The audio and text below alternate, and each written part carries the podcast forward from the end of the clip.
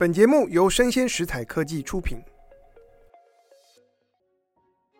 大家好，欢迎来到影视幕后同学会，我是冯博翰，在这里用经济学带你解读全球娱乐产业。这几年，韩剧韩综席卷全球，在世界各地累积了大量的粉丝，也引起很多人对韩国产业的好奇。我们之前曾经做过两集节目，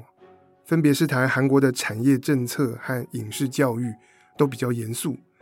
那么在今天这一集呢，我们就来点轻松的话题，特别邀请到两位来宾，他们在台湾经营韩综和韩剧的粉丝专业啊，都有很长的一段时间。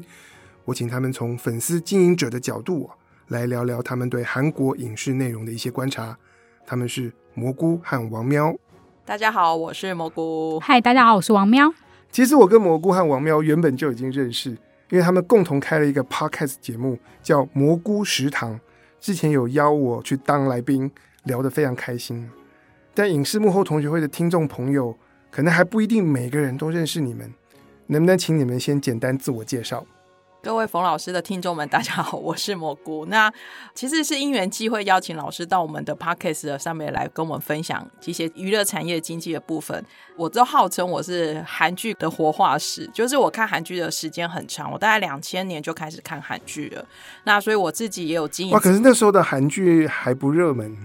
对，但是那时候就有点电视台跟着播，然后我们就只是好奇跟着看，比如说爱上女主播，但是只是可能一年看个一部，或者是两年看个一部，然后后来才会慢慢的觉得韩剧诶制作的品质有跟上来，然后就开始变成一年两部三部，到现在一年要看个二十部这样子。对，那王喵哦，我是追日剧起家的。当然，相信很多人也都跟我一样，就是很喜欢看日剧。然后后来大概在二零一四年的时候，我创立了不看戏会死的粉丝专业。然后那个时候，我的日剧、韩剧、韩综我其实都看，只是后来说，哎。想说要看到底要写什么剧好，因为其实写这些文章是非常花心力的。然后后来决定专心在韩剧跟韩综上面，然后慢慢的写出来。你现在有继续在看日剧吗？呃，有啊，就如果有热门，最近的那个重启人生我有看。这当初是什么 契机啊？二零一四年前后，让你从主要看日剧开始切入？那个时候其实是韩综吸引我，韩综吸引。对，那时候其实韩综是非常非常小众的，然后它有一个叫《两天一夜》的韩国综艺节目，我觉得它里面的人情味，就是那是其他综艺或者是戏剧上找不到的东西，然后我就也因此而就陷入了，然后就开始追，然后因为这样子对韩国文化开始有兴趣，那就可能开始追韩星啊，然后或者是开始追韩剧啊，然后渐渐的就开始变得多起来了。其实讲到韩综，我就有一个问题，因为听说网络上在讲蘑菇有一个称号 叫做罗 PD 的台湾经纪人，然后你会帮罗 PD 在台湾举办粉丝见面会之类的，可以跟我们聊一聊这段经历？然后罗 PD 是谁？还有哪些作品？我不太确定冯老师的听众们有没有很认识罗 PD，但我相信大家一定有知道一个韩国的节目曾经来过台湾拍摄，叫做《花样爷爷》。OK，对，那他在那时候算是第一个正规的韩国综艺节目到台湾来拍摄。那他拍摄之后呢，他其实就创下了一个疫情前还蛮惊人的记录，就是每年韩国来台湾旅行的人数会一年年的增加，所以台湾的观光局还颁给罗 PD 一个观光贡献奖。那其实这个罗 PD 就是刚刚我们要提到两天一夜主要的一个制作人。OK，对。那当初其实是我也是看了两天一夜的时候，真的很喜欢这个节目。然后因为两天一夜讲的是一个在韩国旅行的节目，就是两天一夜的旅行，他们就去了很多地方。然后我看了两百多集，因为他其实在韩国播放了两百多集，然后瞬间最高收视率有创下百分之五十。换个角度讲，每两个人就有一个人那个时间点在收看两天一夜。那我就是因为看了这个节目之后，我实在太喜欢了，所以在那时候，其实就算要去韩国旅行也没那么的流行，或者是说大家去韩国只是去首尔。我那时候就是跑了很多韩国的乡下，然后就照了两天一夜的路线走。那因缘际会，我就把这样的一个经历做成了一本相片书，然后就寄到了电视台给罗 PD。可能罗 PD 看了我的相片书的时候，觉得哇，这个台湾的粉丝太疯狂了，所以他主动联络了我，然后我们就算是成为了朋友。你那时候会不会很惊讶？啊就是既然对方这么大牌的制作人，所以我非常的 surprise，就是哇，就是竟然是罗 PD 联络我，而且。呃，我们这样子已经认识十年多了，然后能够邀请他来台湾开见面会，或者是跟粉丝见面，其实也都是出于一种。他的节目真的太好看了，然后台湾其实慢慢都有一群他的粉丝，包含我，然后有点想要让罗 PD 感受一下台湾粉丝的爱，然后台湾粉丝也可以感受一下罗 PD 这个人的有趣跟幽默，因为他真的是一个还蛮有趣的人。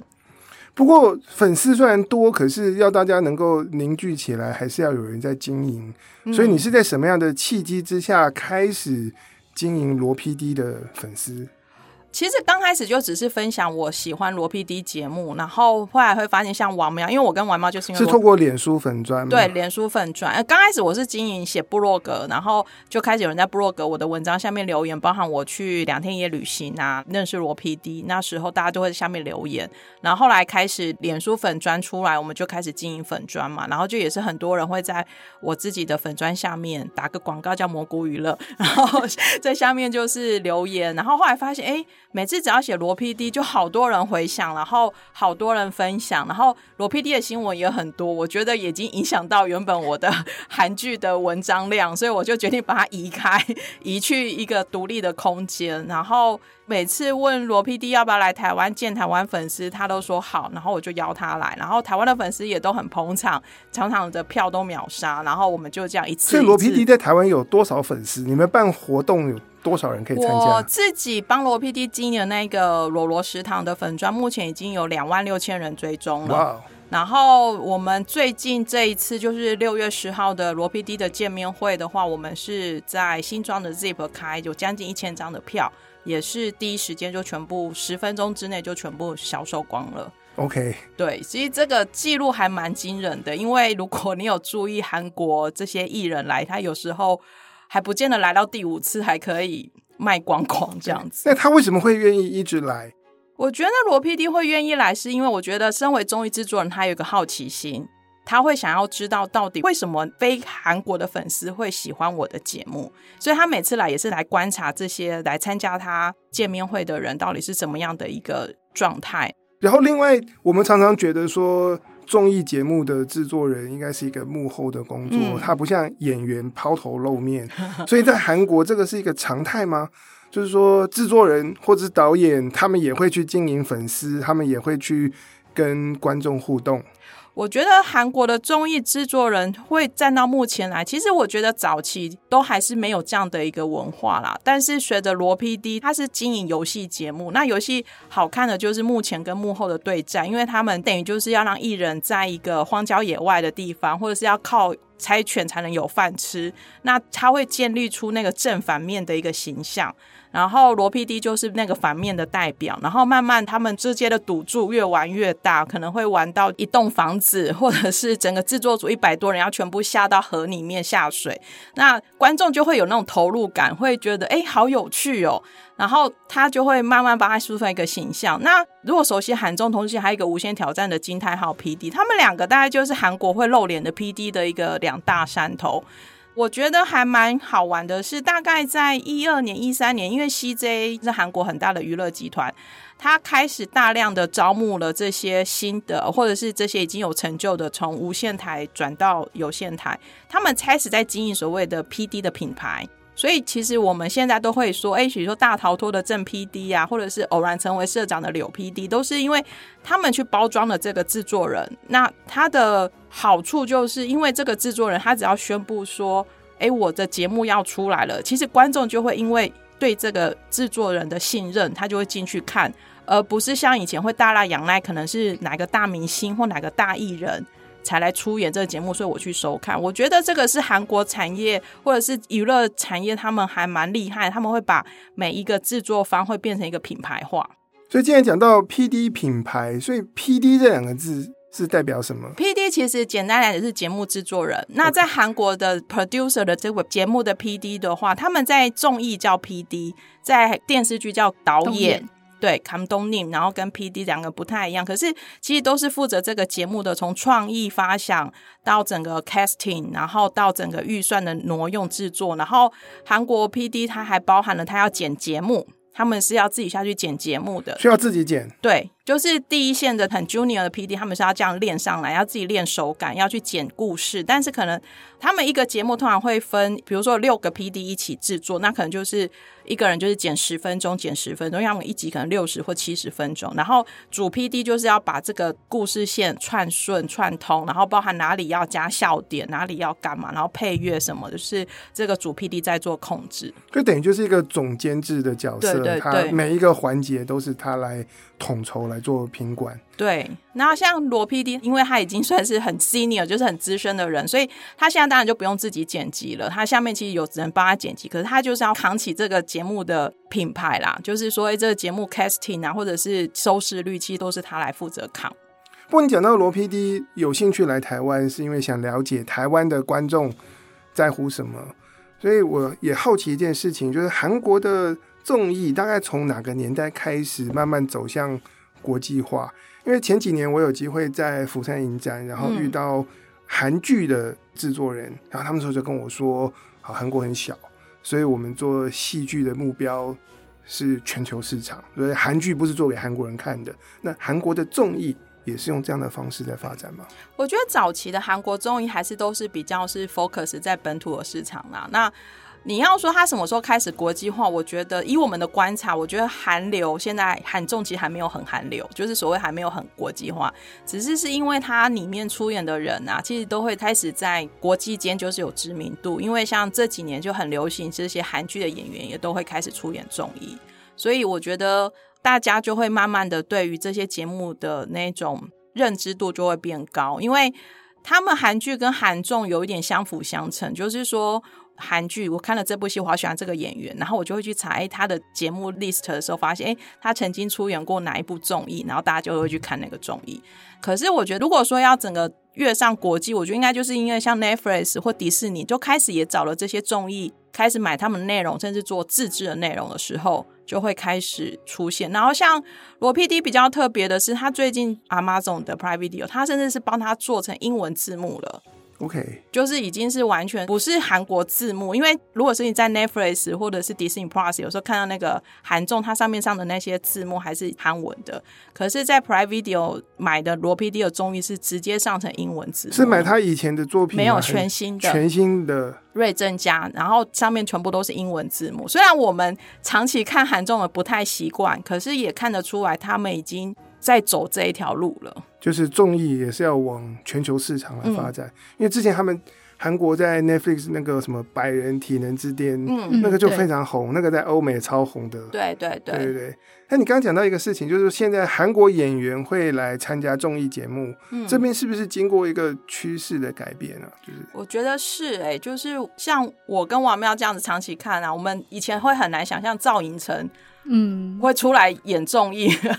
那但是我觉得这个也是从花样爷爷算是，或者是罗 PD 他们那时候，或者是无限挑战，他们会去找一些很难很难出现在综艺上面的一些演员，然后会得到一些很不错的一个反响，因为比如说，哎，原来他这么可爱哦，因为他本人其实也有一点黑洞，就是会有点耍宝，然后会让他的荧幕形象会变得更亲和力，然后广告商就会找上门，所以我觉得他们会有一点。互相的相辅相成，而且我觉得这几年的韩国娱乐圈，他们会把这个演员跟艺人或者是歌手的界限，让他没有那么的越来越模糊，越来越模糊，所以大家就会互相一直从韩剧跳到韩综，会从韩综跳到韩剧，因为我们也看到有几个是那一种女谐星，就是所谓的 gagman 的女生，她也跑去韩剧当演员。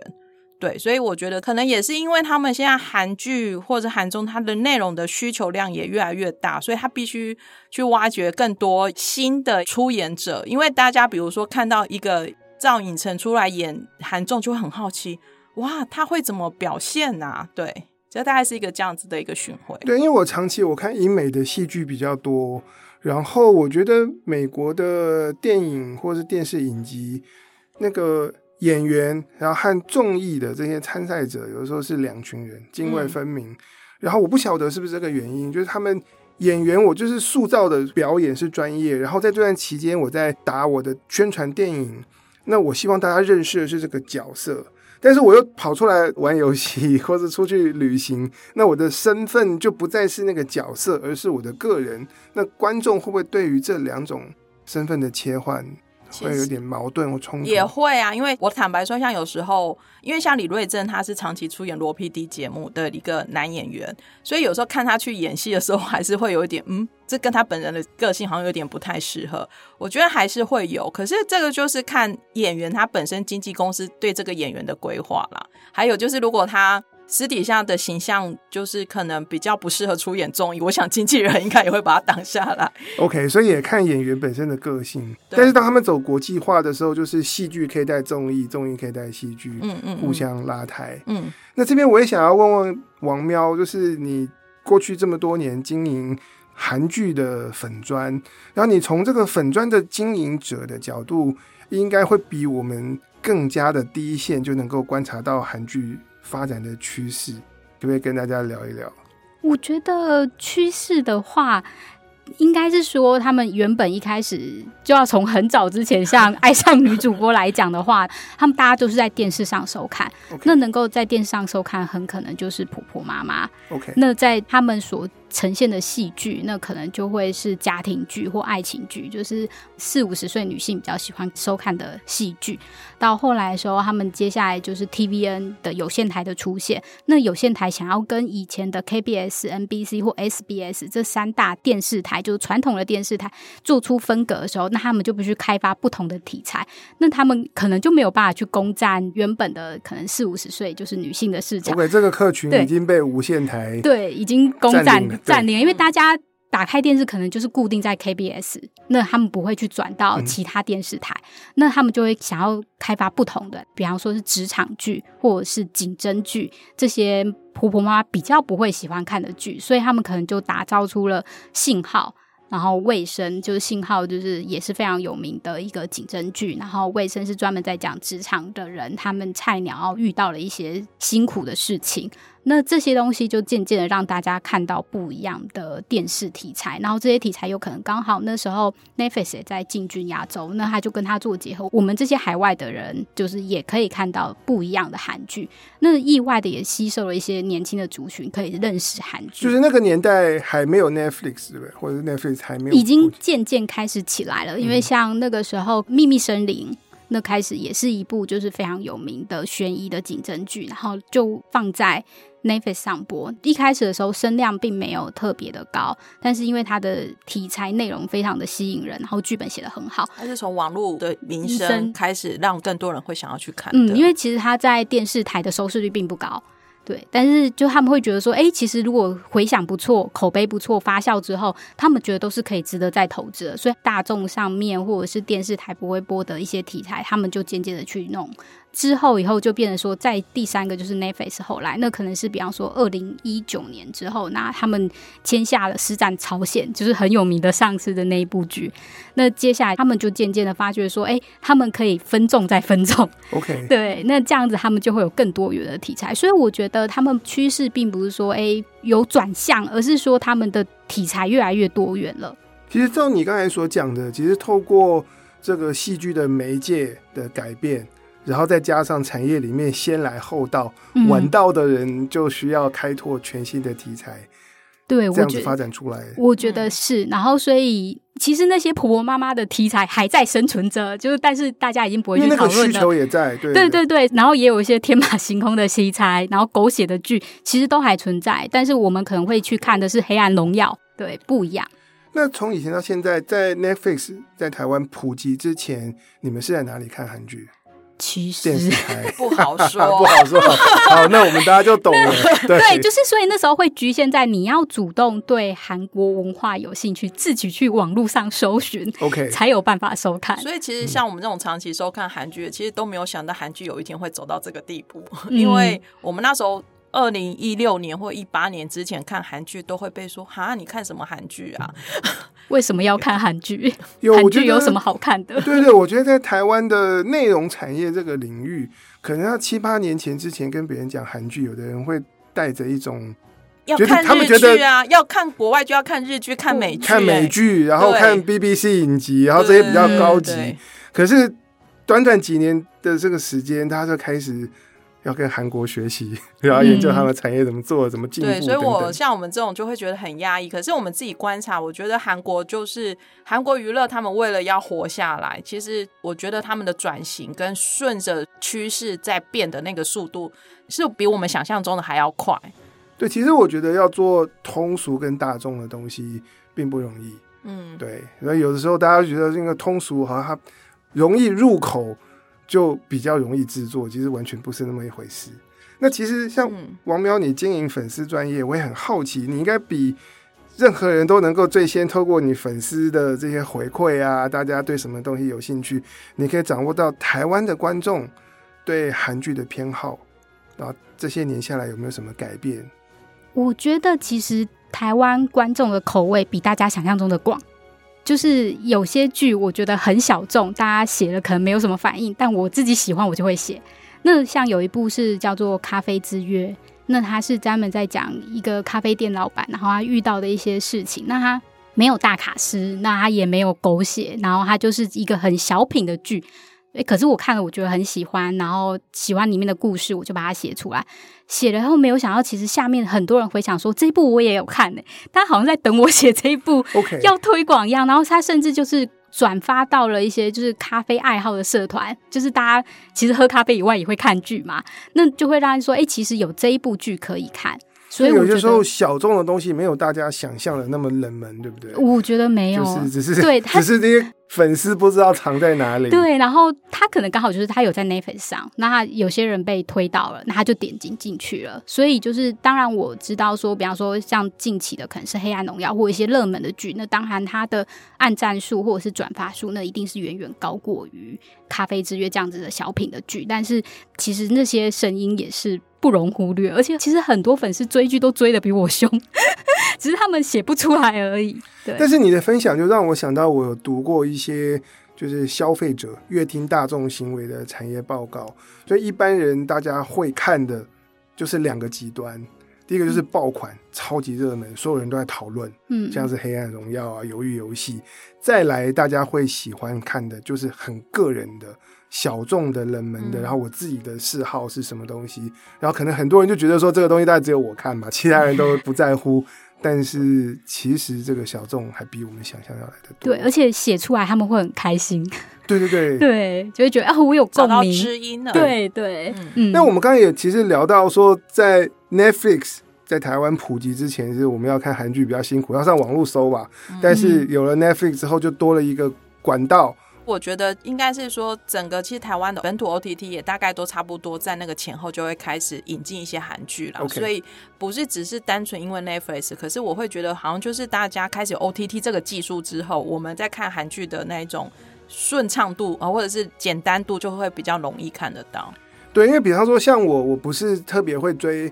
韩国的流行文化的人，但是我就是每个礼拜很被动的。打开 Netflix 就知道说新上新上线的有些什么内容，然后上榜的是什么，那我就自然知道了。嗯嗯其实我都没有看，可是我在看排行榜就觉得很熟悉。那我也想要问说，其实从过去两三年，其实 Netflix 就开始增加他们对韩国的投资，然后今年我们看到新闻，Netflix 宣布说未来四年要在投资韩国的内容二十五亿美金。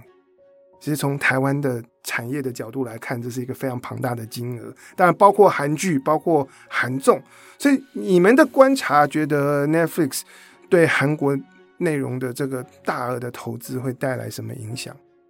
其实我们自己有上网去看一些韩国的新闻，然后因为其实有点比较是，好像是尹锡悦总统去美国 访问的时候，然后 Netflix 宣布说要投资这个。但其实韩国产业本身对这一个没有特别大的。觉得哇，因为 Netflix 已经投资很多了，其实长期以来 Netflix 就已经投资很多了。那他们现在大家在讨论看到的都是在担心说，可是你投资了这么多，但是问题是你会不会等于把整个韩国的娱乐制作能量都吸走了？哦，是不是因为 Netflix 投资的韩国内容 IP 的权利是 Netflix 拥有？对，反而等于韩国是一个代工厂。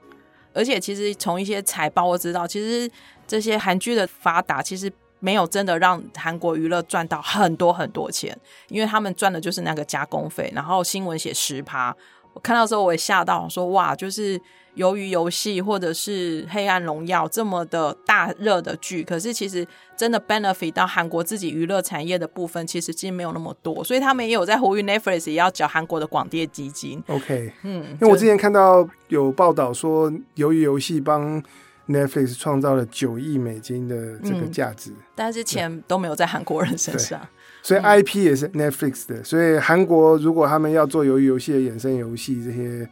就可能是没办法的，是，是，是，是没办法的。嗯嗯嗯，所以这是韩国他们自己有看到的一个争议啦。所以我觉得投资本来就是两面刃啊，就是它有可能帮你活络产业，也有可能帮你把产业的能量都吸走了。那他们怎么看这件事情？他们要怎么应应呢？我自己的话，因为他们自己有本土的 OTT 嘛，那他们的依照去年来说，就是他们都会去公布他们的财报，就是因为他们都要跟别人解释我们今年的内容要做什么，所以他们年底大概都会公布一些财报，然后大家在新闻的，就是相关产业媒体也都会去写这样子的报道，然后所以其实他们真的就是以他们本土的 OTT 平台都是亏钱的，唯一去年有赚钱的 OTT 是。Netflix Korea 就是 Netflix 赚钱而已。OK，对，所以其他人都没有赚钱，所以他们会叫苦连天啊。因为如果 Netflix 继续投资的话，那就是 Netflix 继续赚钱。其实去年全美国的 OTT 都是赔钱的，只有 Netflix 赚钱。对，对，所以就是其实他们自己也会很害怕，他们要该怎么做，但是他们也会认识到说，其实他们的能够订阅数就是这么多，因为韩国就是五千万人，其实他们会想要跟 Netflix 一样走向海外。像 TVING 就是他们的三大品牌之一的话，就是第一订阅数就会觉得说，第一个他们要自己创造内容是一定要的，因为这样才可以吸引他们的。其实他们已经有创造内容的真实的实力了。对，所以他们要继续的创造，就 继续的投钱下去。Okay, 为自己的平台创造内容。对，然后他们也会跟派拉蒙合作，就是派拉蒙好像是去年的时候也到了韩国。他们派拉蒙因为其实。一个国外的 OTT 要进到国内的话，其实要花很多钱，所以派拉蒙决定跟 TVING 合作。那他们合作以后，他们就是 TVING 可以去用派拉蒙的内容，那他们会有更多的节目，就会吸引更多的人来。然后再来就是他们也是要进军像日本、台湾这些海外市场。那之后你可能在台湾就可以看到 TVING 了。对，我就听说今年下半年 TVING 就会进台湾，有这个消息吗？但我觉得那都是风声。就是真的能，我觉得还有一段路要走，看得出来。因为目前我们并没有在韩国的相关的报道有看到确实进入台湾的时间。只有就是从一两年前就有在说 TVING 有进军海外的，每年都说明年，对对对。那今年不一样的就是上半年说下半年，对对对，他们就会不一样。那像他们有另外一个 OTT 平台 Wave 的话，他们会觉得他们想要攻的是美洲市场。就是不一样的地方，所以他们可能有一个，他们收购了在美洲的一个 OTT，那他们就用这个东西，然后来增加更多的 K 内容。那是 Cocoa 吗？对对对，没错。哎、欸，我之前在我 Podcast 节目有聊到这个串流平台哦、喔，那集在讲的事情是说，嗯、那个重量级的内容如果上了小众的平台，就等着被盗版。嗯、所以 Cocoa 上面的这些热门的韩剧。那在美国得到的待遇就是大家去盗版网站看，大家不会因为说，哎，这里有我喜欢的东西，所以我就去订阅。那我觉得对，所以我觉得他们说他们认识到他们自己的国内订阅数有些想要打到海外，其实也没这么容易。我觉得他们也是不断的在找寻他们的生存方式。他们一旦踏出韩国，他们就是要跟 Netflix 竞争的。对，嗯，那我觉得这件事情。没有那么容易，对，但我觉得至少我看到他们那个企图心，嗯、就是我做内容，就算是我为 Netflix 做我的东西是要上九十个国家的排行榜的，嗯，然后接着他们会往前再想一步，说我们要把最好的 IP 留给我们韩国自己，然后发展自己的串流平台，嗯。不过近期啊，关于韩剧跟韩国电影，我又看到一则新闻，我就不知道到底是真是假。它标题很耸动啊，叫做“韩剧韩影面临衰亡危机”，然后八十部韩剧找不到平台播，电影难以回本。我觉得电影是另外一个比较困难的一个议题，原因是因为其实整个疫情改变了大家看电影的方式，是。而且其实现在像我有时候我看到这部电影我有兴趣，可是我就会好懒得走到电影院，我就会想说啊，我等我订阅的 OTT 上好了。这个是一个人性的问题，因为。我去电影院，我还要坐在那边两个多小时看个电影。我觉得大家好像已经没有办法坐这么久，所以我觉得韩国电影确实，他们从疫情开始，尤其这一两年，他们一直在讨论说，他们目前没有一部电影有达到损益平衡，这个其实是一个蛮严峻的问题。所以他们为了要让那个残余的价值再继续炸出来，他们也不排斥就是在卖给 Netflix 或者是卖给这些国际的 OTT 平台。那我觉得泡沫化这件事情，因为我觉得其实是我们现在看到的资料不够多，所以我有点在想说，它的泡沫化是真的泡沫化了吗？因为说实在话，我觉得现在整个韩剧的播放的收看的人数其实是很多的，那只是说可能是因为国内电视台为了一些广告收益，他们宁愿把这个时段拿去播韩综，而不是拿来播韩剧，再加上韩综的制作成本可能也相对的便宜很多。那以前可能是边做边拍，就是有确认拿到档期才开始直播，可能是随着这几年变成是你要先直播再做上映，然后可能有一些剧本好不好不一定，可是可能是一些演员他可能其实是比较没有那么第一线、第二线的，那他可能相对的广告招商能力就比较差。所以大家先拍就是赌下去，然后再来竞争。对对对，对。其实前年我有去参加，就是跟韩国釜山影展同时进行的那个。亚洲内容与电影市场展，当然那年因为疫情期间是线上的，然后有机会去看迪士尼在这个市场展的简报，然后爱奇艺，我那年就是前年啊，非常惊讶，就每一家公司都在提说我们要加码投资韩剧，对，从爱奇艺到迪士尼，然后到 Netflix 就不用讲了，然后包括韩国自己国内的资金也是在加码。可是那个时候我在想说，你韩国的人口就是五六千万，嗯，我不是说市场只有这么小，他们是以全球为市场，嗯，可是你的人才就是从你全国人口出来的，你就这么多演员，这么多的导演等等。那当钱都涌进去之后，你有办法做出更多的东西吗？你有办法比原本更多更多的演员和人才和编剧去来应应这些资金的期待吗？所以我那时候在想说。会不会过几年有泡沫发生？我相信应该会，这个算是一个开始去重整他们自己产业的一个结构的状况啦。因为其实我们一年也看不到八十部韩剧啦，老实说，就是这个也是很困难的挑战。然后再加上，因为他们算是很有系统的在培养娱乐人才嘛，所以每年都有毕业生出来，然后每年都一定会有相关的从业的人才扩增，所以他们也必须要再拍更多的戏来养这些人。对，所以我觉得这是一个，因为我们真的是观众，可是我们自己也在看，说到底这个现象会怎么进行。可是我觉得很有趣的是，我们还是会觉得剧荒哦，我们还是会觉得，哎，我今年怎么都没有看到好的韩剧，这个还蛮好玩的。就是其实他拍的可能放在那边很多，可是像今年上半年就稍微冷淡了一点韩剧的市场。对，我觉得今年不止哎，我觉得整个 Netflix 都给我一种蛮冷的感觉，因为就是都没有大热的剧啊。嗯，就是除了《黑暗荣耀》之外，其实到目前为止没有像去年的什么《出走日记》呀，《非常律师禹英禑》啊，或者是《蓝调时光》是那一种收视率或者是口碑都很好的剧。嗯，所以是供应的问题呢，还是说大家过去几年就是追剧？就有点像暴饮暴食，我觉得胃口被养大了，大家对剧的要求也变多了。然后，可是可能可以一直有做出大发韩剧，就是那种很 hit 的韩剧的制作团队，可能就是那几个，他不可能每年都生产这些，他可能两年才出一部作品。对，嗯，我自己的经验是，是我有一年就是好看的剧啪啪啪啪出来之后，隔年就会很冷淡，然后后年又会啪啪啪啪再出来，这是我自己。看了二十几年韩剧，你觉得他们产制的周期对是造成的这个现象？对，对对，所以我们就期待明年。我觉得就可以取代明年呢、啊。对，就是要看编剧跟导演，因为编剧导演没有办法一年生产好多部剧。那如果有比较红的编剧跟导演，那他今年或者是。拍完这部剧，他大概需要筹划两到三年，或者是更久。那你可能要两到三年后，你才会看到更红的剧。那要看他们自己，像我们都是会看编剧跟导演，那我们就知道说，哎、欸，去年很红的编剧们都出了，已经有工作了，已经有工作。那接下来可能就是他们田野调查的时候了。对。不过讲到韩剧，听说王喵最近出新书了，叫做《我的机智韩剧生活》。然后一开始吸引到我注意的是这本书的推荐人啊，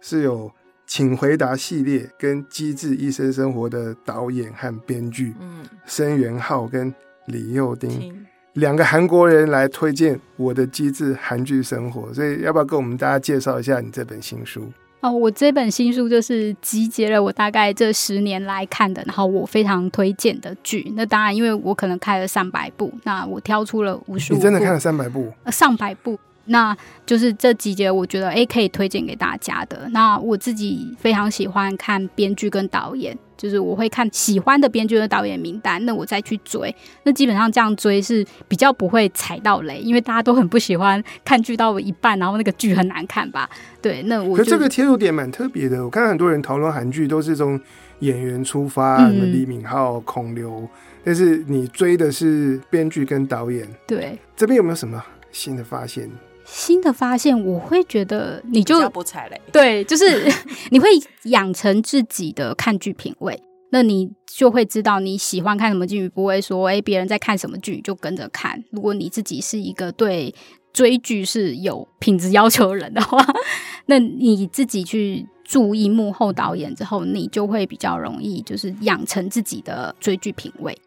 所以你是看到喜欢的剧。然后去认识他们的编剧，然后再来看看这个编剧之后有什么新的作品。对对，就有点类似你在看书一样。你看书的话，你就会看他的系列作品。那你这个作者一样.那我看的就是编剧。那编剧的系列作品，其实长期观察下来，哎，他的故事的内容都是我喜欢的。其实他们表达的东西，然后里面背后的意涵是我喜欢的，那我就会继续看他的作品下去。所以你觉得最能够掌握、最能够预测一部韩剧你会不会喜欢的？是他的编剧吗？还是导演？我觉得都要考量。我自己会觉得编剧比较重要，因为可能可能对我而言，第一个他们是剧本中心制，他们是倾向于剧本中心制。那再来是我自己可能对文字比较有共鸣。那导演就要看镜头语言嘛。其实这个有学理依据，嗯，就在好莱坞，他们有一句话，就是电视剧是由编剧在统治，嗯，也就是他们在整个主创团队里面是。编制最大，那个总监制一定是有能力亲自下去写剧本的人。嗯，对对，那看起来韩国也是这样。他们分工其实还蛮我说至少至少说，你从编剧是谁就可以判断这部戏的个性调性。对对，通常从编剧可以知道这个故事你是不是可以接受的程度，大概有一个蛮高的信心值。然后，如果他拍出来的成品会不会让你沉浸进去的话，就是导演还蛮重要的。然后，通常导演很厉害的话，他也会把不会演戏的演员调教到还可以接受。所以，导演的作用其实是让我们更能够沉浸在这个故事里一个另外一个很重要的一个助手。对，不过讲到这个，就是提供大家一个新的追剧的指南或方向。追韩剧也看一下编剧跟导演，嗯，然后去追他们的其他作品。那我们今天非常谢谢。蘑菇跟王喵到我们的节目中来跟大家聊一聊。那他们也有一个 podcast 节目叫做《蘑菇食堂》。如果你喜欢韩剧跟韩国综艺，也可以去听他们的节目。嗯，谢谢老师的邀请，谢谢大家，谢谢。以上就是我们今天的内容，希望你喜欢，请大家帮我们的节目按赞、好追踪，并且给我五颗星。我是冯博翰，影视幕后同学会，我们下次见，拜拜，拜拜，拜拜。